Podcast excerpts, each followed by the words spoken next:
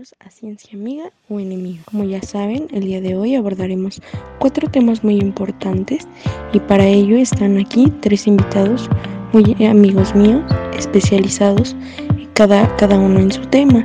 Kelly Allison, egresada de la UPITA, ingeniera en telemática y especializada en programación, actualmente desarrollando su profesión en el área de videojuegos. De igual forma se encuentra aquí nuestro ingeniero en telemática, egresado de la UPITA con una maestría en tecnología nuclear, el, el maestro Elías Isaac.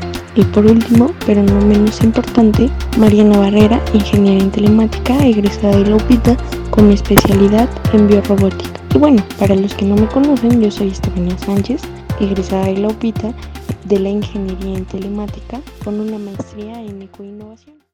¿Sabías que Minecraft es el videojuego más vendido en la historia? Marcus Alexander Persson, creador del videojuego, ha vendido más de 180 millones de dólares. Llamó tanto la atención a Microsoft que no se pudieron resistir a comprarlo. ¿Puedes adivinar a cuál juego venció? Bueno, con una desventaja de 10 millones de dólares, Tetrix es unos pasos atrás del campeón. Ya, creo que el dato que nos comentaste es bastante interesante, pero siento que en este confinamiento, varios de nosotros, al menos la mayoría, ha recurrido a juegos, sobre todo en línea, para comunicarse con sus amigos o distraerse un poco de todo lo que está pasando. Entonces, me surge la inquietud de, yo soy adicta a los videojuegos por jugar todas las noches Call of Duty o algún otro videojuego o se vuelve algo cotidiano.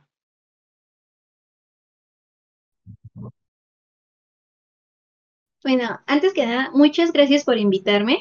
Bueno, yo como programadora en esta área, hoy en día he visto muchos niños y jóvenes que son adictos a los videojuegos, pero si uno como adulto le hace daño estar tantas horas frente a un monitor, ahora imagínense a un joven o niño. Y es una pregunta bastante interesante, el saber si por jugar eres adicto o no. Pero debemos de tener dos cosas en claro, qué es una adicción y qué es el uso excesivo, porque varias veces llegamos a confundir esta situación. No sé si alguno de mis compañeros sabe qué es una adicción. No, la verdad yo no tengo idea. Solo sé que podría ser como dependencia algo, ¿no?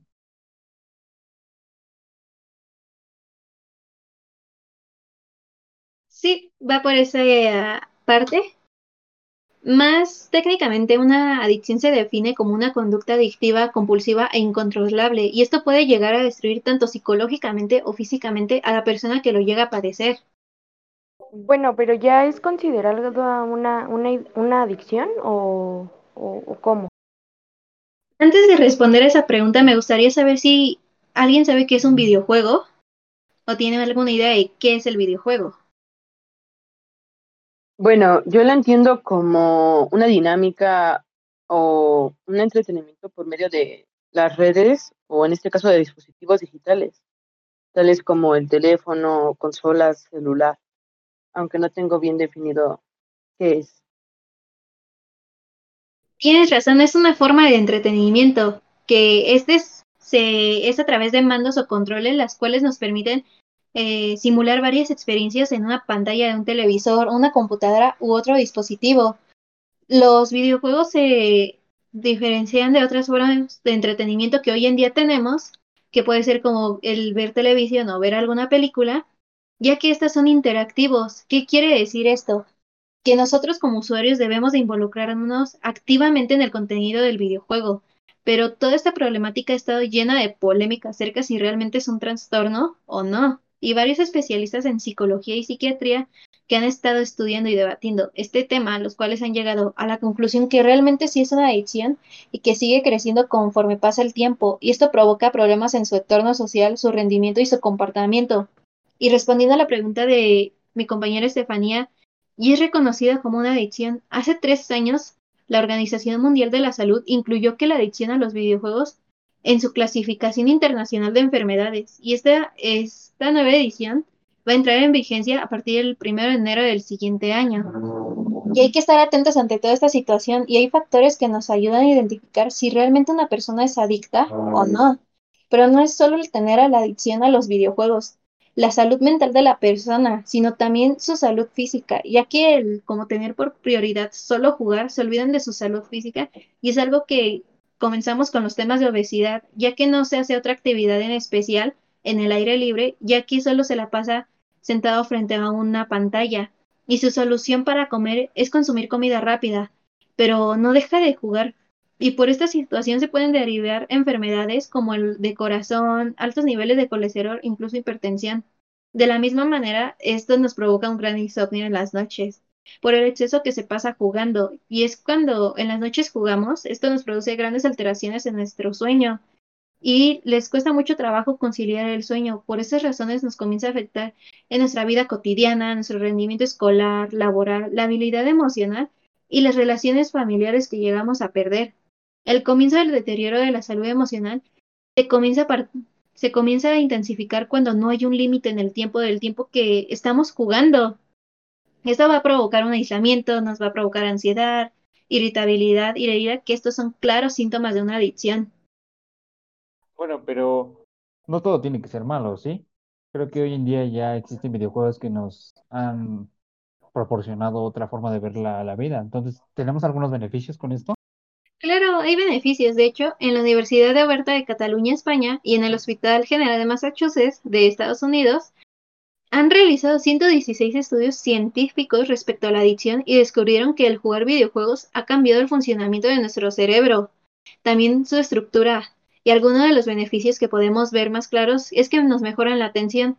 Los jugadores muestran en diferentes tipos de atención una mejora como en la atención sostenida y en la atención selectiva, además de que las regiones de nuestro cerebro juegan un gran papel en este tipo de beneficio, ya que son clave en la atención y esto nos hace ser más eficientes y requerimos menos activación de parte de nuestro cerebro para concentrarnos en tareas exigentes y también aumenta el tamaño de nuestro cerebro. Esto nos ayuda a mejorar de, en varias partes de nuestro cerebro las cuales son las habilidades visoespaciales, las cuales se encargan de representar, analizar y manipular los datos que llegan a nuestro cerebro. Bueno, a todo esto ya tenemos algún tratamiento o cómo podemos solucionar este problema. Claro que existen varios tipos de tratamiento, pero antes de llegar a un tratamiento podemos prevenir el llegar a una adicción y primordialmente para evitar llegar a este tipo de situación, primero tenemos que conocer qué es lo que juegan nuestros hijos, cuáles son los videojuegos que son los que realmente juegan, si tienen violencia, no tienen violencia, y sobre todo tenemos que ser exigentes con los tiempos, porque si no hay un límite de tiempo, ellos se pueden seguir y esto se puede y esto puede provocar realmente que llegue a la adicción. Proponer alternativas, que podemos promoverles la lectura, que hagan algún deporte, alguna otra actividad que no sea solo el uso de las pantallas. Y sobre todo recordarle que solo es un juego, que atrás de la pantalla realmente tiene una vida y que no debe depender su vida solo del jugar. En el caso de que ya se llegue a la adicción, es necesario que tenga que ir a una terapia para poderlo ayudar con su adicción. El tratamiento es muy similar al de otro tipo de adicción que se produce sin sustancias y el primer paso de la persona que debe reconocer que tiene un problema y que le está generando problemas y que realmente existe un motivo para solicitar la ayuda. El tratamiento es individual y específico y esto nos permite superar los problemas que están en la base de esta adicción al momento de que el paciente finaliza el tratamiento, nos podemos, nos han dado los resultados que pueden mantener una relación sana y adecuada con el Internet y el uso de las redes sociales, restablecen sus relaciones personales, pueden desarrollar otro tipo de actividades que les sean placenteras que no implique el jugar videojuegos o el uso del Internet, tienen un mejor manejo de las emociones y tienen por fin una autoestima adecuada. Siempre habrá una solución ante todo ese tipo de trastorno, y no solo en estas situaciones, y no hay duda que hace 70 años no existía este tipo de adicciones, por la simple razón de que no existían los videojuegos, pero lamentablemente hay personas que hoy en día están sufriendo este trastorno y tienen graves consecuencias siempre y cuando no se atienda a tiempo. La adicción a los videojuegos ha dejado de ser un juego, y hay que tomarlo con la seriedad que se debe antes de que sea demasiado tarde. Bueno, aunque no lo creamos, este es un tema muy profundo y, y pues que se tiene que tomar con mucha seriedad, ¿no? Creo que uno como, como adolescente, bueno, lo ve así, pero los, los niños eh, últimamente ya, ya nacen con, con esta nueva tecnología, los videojuegos, estar haciendo cosas que a nuestra edad, pues no, a, a su edad nosotros no, no hacíamos, ¿no? Sí, es un tema bastante amplio y se debe tomar con la seriedad que Sí, más que todo una responsabilidad al manejo de esto, ¿no? Bueno, pero si, si desean saber un poco más sobre estas este, adicciones, pueden contactar en sus redes sociales a, nuestra especialista Kelly Allison para, para cualquier otra información. ¿Sabías que existen elefantes con prótesis? Sí. Mosha es un elefante asiático que había perdido su pata delantera derecha durante una explosión de una mina y es el primer receptor mundial de una prótesis de elefante. Si quieres conocer más, quédate en este podcast para hablar de ello. Bueno, me parece algo muy interesante lo que acabamos de escuchar. El saber que ya existen las prótesis para, ahora sí que para los animales, no solo para los adultos. Pero tengo una gran duda y por lo que he visto también en el chat lo han escrito, que sí, realmente aquí en México tenemos lugares que están adaptados para dar este tipo de prótesis. Bueno, como lo comentaba el dato curioso, sí existen prótesis para animales más grandes, ya sea elefantes, mm, más que nada abocados a zoológico, pero estos se encuentran en otras partes del mundo. En Estados Unidos fue creada la organización Animal Orthocare, la cual trabaja para ayudar a este tipo de animales sin que sea tan caro. Es sin fines de lucro y puede financiar cualquier tipo de tratamientos. En México, como tal, no tenemos la infraestructura ni la herramienta necesaria para crear este tipo de prótesis, más sin embargo, sí tenemos apoyos para animales más pequeños, que ocupamos más en mascotas, ya sean perros, gatos, conejos, tortugas, entre otros. Eh, la primera sería la Fundación México, la Fundación Carcan, que está ubicada en Xochimilco, en la cual se trabajan con prótesis artesanales fabricadas de tubular con llantas recicladas para poder ayudar al, mismo modo al ecosistema. Eh, tienen a ellos en su página web un apartado de donación y adopción por si queremos ayudar de alguna forma. La segunda sería más general, la cual es la empresa Ortobets por la doctora Gabriela Mateos Trigos, graduada de la Facultad de Medicina Veterinaria y Zootecnia de la UNAM. Esto es más general ya que te brindan un catálogo en el que te muestran las tallas, chicas, grandes y las medidas que tienes que tomarle a tu animalito para comprar una prótesis o una ortosis. Entonces, aquí me gustaría recalcar los conceptos ya que una prótesis nos abarca cualquier tipo de, bueno, cualquier tipo de herramienta que nos ayude y reemplace la parte de la pérdida del cuerpo. Mientras que una órtesis sirve de apoyo a los miembros lesionados, esto puede ser una férula o hasta un yeso. bueno, pero todo esto es, es muy costoso o, bueno, yo como, como dueño de, de algún animalito, este, si, si requiriera algo, algo así, eh, ¿sería muy elevado o, o, o, cómo? No, no, no entiendo. Eh, bueno, hay de varios tipos de precio. Si nosotros queremos algo más general, hablando de materiales también, rondan entre 500 a 1000 pesos. Si queremos algo más personalizado para nuestra mascota, que esté con mejores materiales o incluso ya ocupe la programación para el movimiento, sí la recupera hasta un 98%, más están rondando de los 3.500 para arriba en precio. Aún así hay bastantes fundaciones, como lo comentaba anteriormente, que nos apoyan, pueden apadrinar a nuestra mascotita y sin que nosotros la demos, podemos cuidarla y ellos apoyarnos en los cuidados o en la misma prótesis. Bueno, nos mencionas cuidados, ¿no?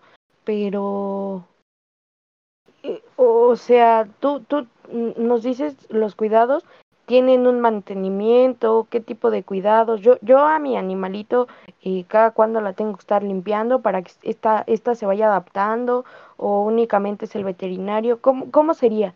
Aquí abarca tanto la limpieza que tengamos nosotros con la mascotita, como los cuidados que debe de tener la persona encargada de la fabricación de la prótesis.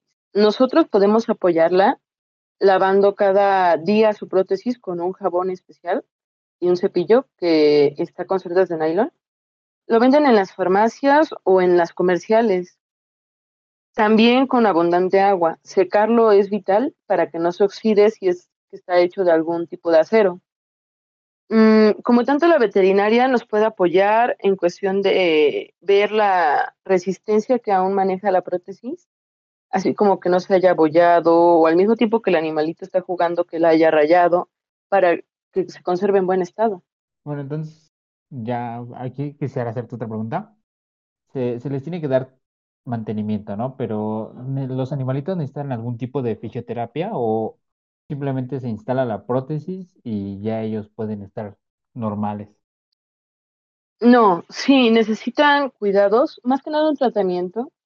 Es importante que sea de fisioterapia o hidroterapia, que es lo que más les ayuda, ya que al principio se les abre un expediente clínico y se les hace un test de fuerza muscular. Esto para ver qué movimientos aún tienen en la parte donde se quitó el miembro o el cuerpo retirado y para que recuperen esa fuerza junto con la estabilidad que al momento de que tienen la prótesis.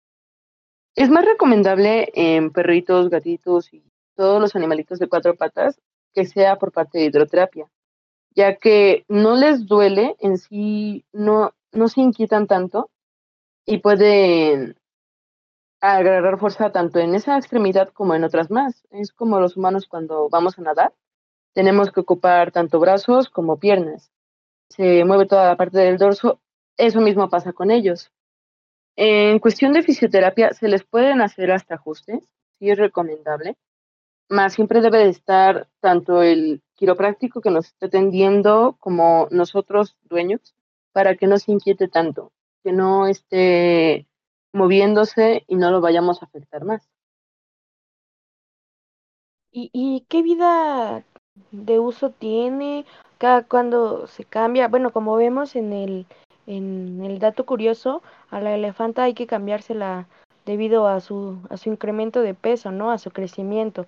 Con las mascotas en casa, eh, ¿qué tan recomendable sería cambiarla o es dependiendo el problema que eh, es dependiendo. Bueno, un animalito cuando es cachorro Sí hay que estarla cambiando periódicamente, aproximadamente unos 6, 7 meses dependiendo de la evolución de él, ya que la prótesis cada vez le va a quedar más chica y hay que irla ajustando a la medida que tenga. En cuestión del dato curioso que me comentan, ah, este tipo de cambio de prótesis se realizó por medio del el peso del elefante, ya que lo va a resistir, pero va a llegar un momento en el que se quiebre y pueda correr más riesgo al momento de que se caiga. Entonces, ahí es recomendable cambiarlo periódicamente en un, año, dos, que es lo mismo que se aplica en las mascotas adultas. Regularmente se cambian de dos a dos y medio y tienen que también ver los dueños. Si la prótesis por algún momento se dobló, se partió, en ese momento hay que cambiarla casi de inmediato. Pero es algo que debemos de estar nosotros como dueños vigilándolos, ya que es importante que ellos tengan una calidad de vida y sobre todo que tengan esa estabilidad y confianza para poderse mover con el nuevo aditamento que tienen, que les sirva de impulso y que no los vaya a dañar a un futuro. Entonces, siempre tenemos que verificar con quién estamos haciendo la prótesis. Por mucho que estén los precios, verificar también quiénes son los encargados. No cualquier persona puede hacerlo, ya que se tiene que hacer un estudio tanto del animalito como de los tipos de materiales que se van a ocupar junto con la matemática que va a ocupar para la cinemática también del perrito. O sea, es todo un compendio de cosas antes de crear una prótesis. Creo que es algo muy bueno que estén haciendo este tipo de prótesis para darles una segunda oportunidad a nuestros nuestras mascotas, a los animales, porque ellos como nosotros merecen una segunda oportunidad. Claro que sí, el objetivo de esto es que el animalito tenga otra esperanza para poder moverse y sobre todo crear el mejor impacto de vida en nuestro paciente.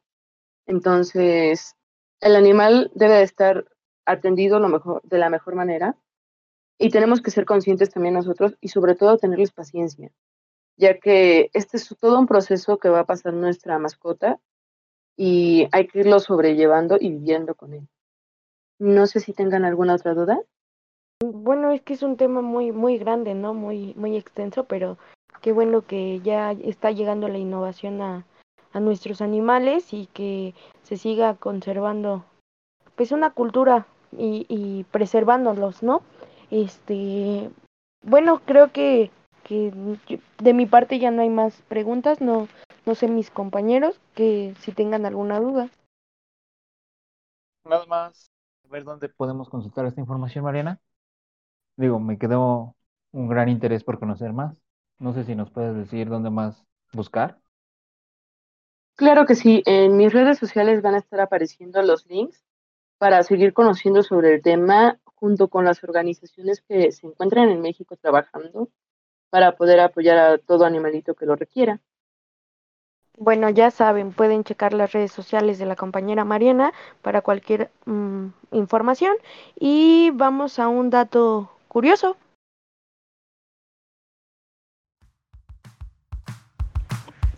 ¿Sabías que un plátano contiene 0.0117% de isótopo tipo K40, lo cual lo convierte altamente reactivo? Veamos qué dicen nuestros especialistas al respecto.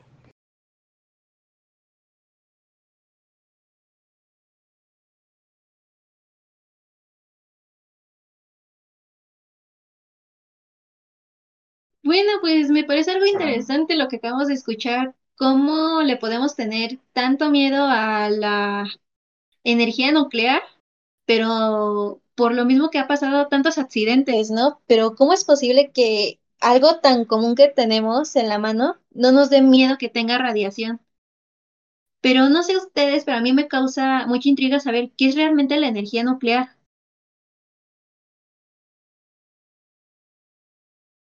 Bueno, pues gracias por estar aquí y hoy vamos a hablar de la energía nuclear.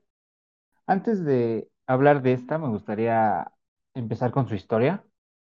Decir que ella surge en la segunda mitad de los años 60, 50 para el uso civil y es Reino Unido quien crea la primera central nuclear, Calder Hall, pues ya tiene bastante tiempo.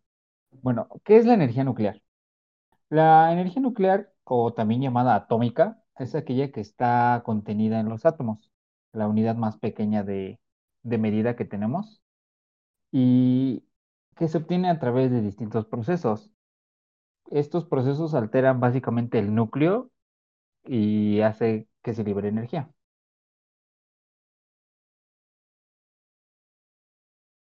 Bueno, esta, esta energía se obtiene de dos maneras, ¿no? Básicamente, una es la fisión nuclear y la otra es la fusión nuclear. Eh, la fisión, ¿Qué sería la fisión y la fusión nuclear? bueno, la fusión nuclear se encarga de formar elementos más pesados a través de elementos livianos. Eh, usualmente ocupamos elementos como deuterio o tritio para que liberen energía y formen el- elementos más pesados, como el helio. Sin embargo, en la actualidad no contamos con una central nuclear que nos permita hacer esto. Eh, el único, bueno, en- lo más cercano que hemos llegado es conocer cómo funciona a través del Sol. Él obtiene toda su energía a través de la fusión nuclear. Y la fisión nuclear consiste en dividir el núcleo de un átomo pesado, que usualmente es uranio por su inestabilidad, para producir elementos más livianos. Este uranio que se ocupa es el 235. ¿Por qué lleva ese nombre, uranio 235? Bueno, este nombre es- lo obtiene porque tiene 92 protones y 143 neutrones. Si, si los sumamos, pues ambos números dan 235. Bueno, creo que se han quebrado la cabeza en pensar un nombre apto para este producto. Sí, como sabrás, surgió en los 50, entonces, ante el riesgo inminente de una guerra nuclear, pues creo que el nombre no importaba. Bueno, eso es lo de menos, ¿no? Como sea que lo hayan llamado. Pero nos menciona sobre un reactor nuclear. este, cómo funciona o, o qué, qué se saca de este. Bueno, un reactor nuclear forma parte de la central nuclear. Principalmente es lo que se encarga de obtener la energía. Nosotros ocupamos el uranio 235 con una concentración menor al 1%. Sin embargo, aquí quisiera aclarar algo, muchas personas tienen miedo. Dicen que un reactor nuclear puede ocasionar una bomba, pero no. Una bomba para que necesita uranio con, una concentración del 90%. Entonces, una planta jamás ocupa ese nivel de, de concentración del uranio. Así que es imposible que una central nuclear estalle como una bomba. Bueno, ¿cómo funciona? En el reactor mm, tenemos este uranio 235, se introduce a unas barras de grafito. Está, como se acuerdan en Los Simpson, unas barras verdes, que están dentro de agua. Eh, esta agua hace que el uranio reaccione y también lo controle al mismo tiempo. Dependiendo cuánta energía queramos, pues vamos a aumentar las barras o disminuirlas.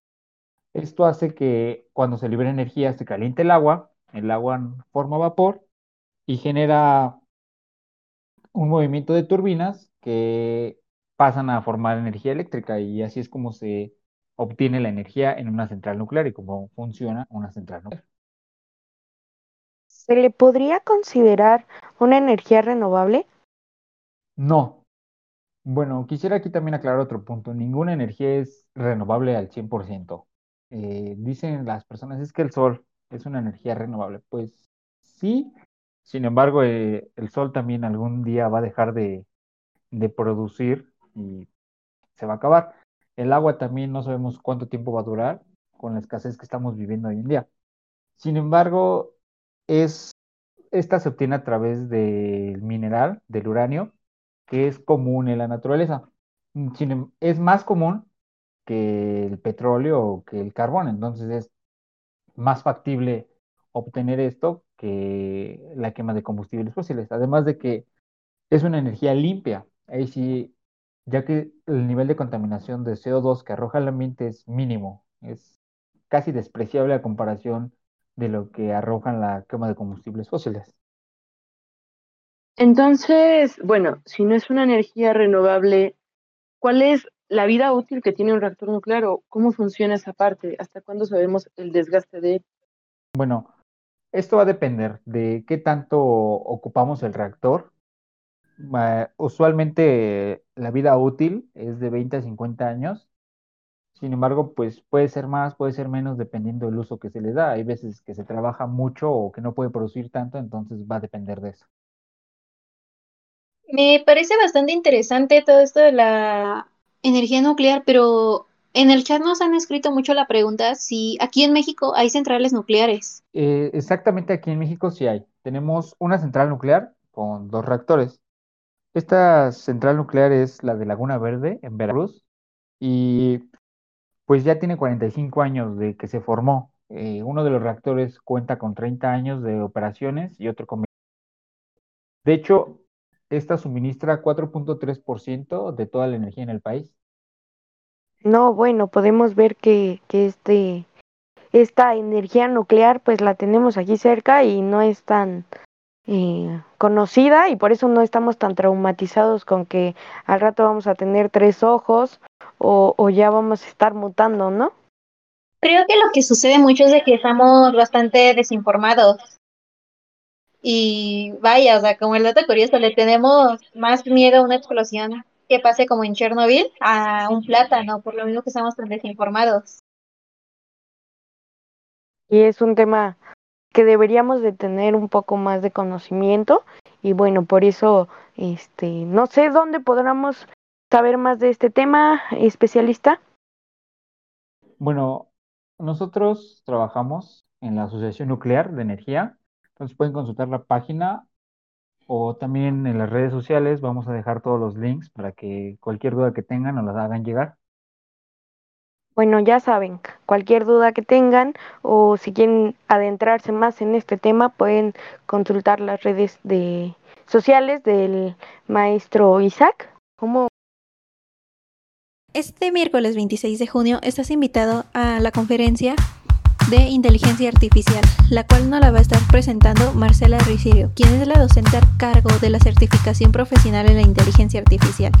Si quieres encontrar mayor información, puedes entrar a la página oficial eventbrite.com.mx. Bueno, pues me pareció bastante interesante el saber que podemos tener unas energías un poquito más limpias que con las que estamos trabajando hoy en día, pero me causa algo mucho curiosidad al tener, bueno, al buscar energías más limpias, quiero suponer que los recursos naturales van a empezar a, a mejorar, ¿no? Pero en este momento, ¿qué es lo que está pasando con los recursos naturales aquí? Sobre todo con el agua, porque se han escuchado muchas sequías. Bueno, si, si me permiten, eh, creo que puedo contestar a, a tu pregunta. Y eh, en lo que pasa en México, eh, como todos saben, es una, una sequía de, de agua, pero esto se da, eh, bueno, las zonas más afectadas eh, eh, se dan en el Valle de México, gracias a que el sistema de aguas de, de la Ciudad de México, que envía un 32.100 litros de, de agua potable por segundo. Esto en el sistema de Cochamala, que abastece un 32%. El otro 68% se origina de vías subterráneas y pozos. Se piensa que 32 mil litros, pues parece demasiado, pero, pero para los 21 mil millones de habitantes, creo que, que se requiere un poco más para que tengamos este, la higiene y la alimentación correcta, ¿no? No, este, como, como ya saben, eh, se, el agua pues se, se requiere para todo, es, es muy vital. ¿Y por qué o por quién está pasando esto relacionado con el tema del agua? Bueno, esto da comienzo gracias a que las lluvias están decreciendo de forma significante. Este, los niveles registrados en el año 2020 generaron un pronóstico de sequía para el año actual, eh, el día cero, como todos ya hemos escuchado. Eh, esto es gracias a que las tres presas del sistema Cochamala, el Bosque, Valle de Bravo y Villa Victoria, eh, han, han registrado un almacenamiento de números menores a los a los que han sido registrados normalmente. Es, es algo muy, muy histórico. Bueno, pero ¿por qué han decrementado las lluvias? Digo, antes todos los años llovía, aunque yo recuerde, pero ¿por qué está pasando justamente ahora? Bueno, uno de los factores principales es, es el calentamiento global, ¿no? Como ya lo sabemos, viene la, la canícula, que son los 40 días más, más calientes del año. Eh, en esta parte se ha estado afectando eh, con temperaturas arriba de los 40 grados en regiones húmedas que se encuentran en Campeche, Chiapas, Michoacán, Quintana Roo, Veracruz y Yucatán. Pero bueno, como, se los menciono, ¿no? El ciclo del agua ha estado cambiando mucho gracias a que el último decenio alrededor del 90% de los desastres naturales fueron a causa de inundaciones, olas de calor, sequías, tormentas y bueno, muchísimos más fenómenos meteorológicos, pero eh, es, es, es, es muy difícil porque la merma en el porcentaje de lluvias ha sido pues muy muy aguda desde marzo del 2021. Bueno, pues creo que es una situación en la que debemos preocuparnos. Pero ¿Hay acciones que podemos llevar a cabo para combatir esta escasez? Claro, este, eh, como, como activistas hemos estado implementando y mandado como oportunidades a, a colaborar a toda la ciudadanía para que la carencia de agua pues no, no nos haga Ay, me trabé. Perdón. Bueno, respondiendo a la pregunta, ¿no? Este, sí, tenemos unas eh, aproximadamente más de ocho eh, acciones para combatir esta escasez. La principal es, cuidar el agua. La, como ya saben, el agua es un bien natural, entonces si nosotros respetamos a la madre naturaleza, cuidamos nuestras plantas, reutilizamos, evitamos tirar cosas que aún se pueden utilizar, eh, ya sea que el agua que se desperdicia cuando estamos en la ducha, al esperar que, que se caliente el agua o que tome una temperatura adecuada para, para bañarnos, bueno, usar una cubeta que, que con esta agua se, se llene y después utilizarla para el WC, para lavar eh, los trastes y, y, bueno, en fin de tareas que hay en el hogar y pues es agua limpia, ¿no? Eh, reportar las fugas que hay en el, eh, hay de agua en el, pues sí, en, en las calles. Eh, es bien sabido que en México siempre hay fugas por, por todos lados. El, el almacenamiento de agua que, que sea necesario.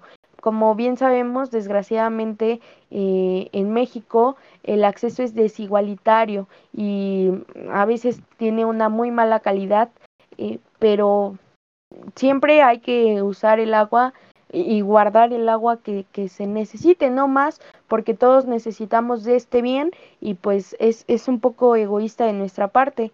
No sé si, si escucharon de, de que el agua tuvo un, un incremento a, a, a su precio, los garrafones arriba de los 20 dólares, pero estos vacíos, ¿no? O sea, ya, ya compramos cosas para almacenar agua, pero como al inicio de la pandemia, excesivamente con el papel y con pues cosas para para sobrevivir, pero pues el agua creo que todas todos lo necesitamos y que pues es un poco egoísta de nuestra parte. Como ya lo mencionaba, cuidar el medio ambiente, eh, regalar plantitas, plantar árboles, cuidar nuestras, nuestras plantas que, que ya tenemos en casa, eh, cambiar los medios, eh, ya sea en lugar de un coche, usar una bici, los scooters, los patines. Eh, estamos a la moda y bueno, contribuimos al, al medio ambiente, eh, ahorrar electricidad, reciclar, eh, reutilizar. la basura, bueno, últimamente ya tiramos lo que creemos que no nos sirve, pero a otras personas le pueden dar una segunda vida, ¿no? uno de los proyectos que más me ha llamado la atención eh, en, en, todo este lapso de sequía es la lluvia sólida. No sé si alguien ya ha escuchado hablar de esta. No, la verdad no. Me gustaría saber qué es eso. Bueno, la, la lluvia sólida es este um, un polvo hecho a base de potasio que solidifica el agua, retiene la humedad hasta por 40 días. Es un polvito así como las, las, las Orbits, que están, este, pues sí, que son gel, una bolita con la que muchos se desestresan, pero esta ayuda a que al momento que tú le echas agua se hace como, como una plastita eh, de, gel y al momento de que tú se la pones a, a tu a tu siembra, a tu sembradío, este, la, la, pones encima, ya, ya sembraste, la pones encima de la tierra y, y bueno, tiene 40 días que va a estar, como guarda la humedad, va a estar administrando el agua que necesita la tierra y, y no va a, bueno, aquí tienes un control sobre, sobre el agua, no como en las lluvias, ¿no? Que llueve y a veces pues ya no, hay, hay merma en estos sembradíos porque ya se, se inundaron, ya se sobrepasó de agua y bueno, eh, no, no, no, no sale lo que, lo que debería de darse. E, es una tecnología ama amable con el medio ambiente, no, no es tóxica y no afecta los nutrientes o los sabores de los alimentos. Esta se usa más para la ganadería y para la agricultura. No sé si tengan alguna duda o les puede ayudar? Creo que es un, un tema bastante extenso y sobre todo importante, ya que el agua es vital para nosotros. Pero me gustaría a mí saber dónde podemos encontrar más información sobre este tema, o dónde podremos averiguar otros tipos de información. información. Eh, bueno, eh, hay muchas asociaciones ya que están trabajando y todos los links los dejamos en, en la caja de información. Viene donde pueden adquirir este producto de lluvia sólida y, y todas las medidas que podemos tomar para evitar el cambio climático o poder evitar que siga siendo un problema más grande. Pues creo que estamos a tiempo de poder detener esta escasez de agua y sobre todo el cuidar el medio ambiente.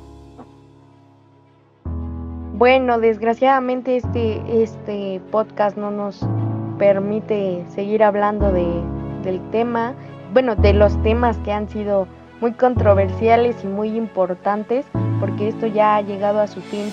Les agradezco mucho compañeros eh, por haber estado aquí, por haberme acompañado y por haberlos ilustrado demasiado con, con sus temas tan, tan grandes y tan ricos en sabiduría.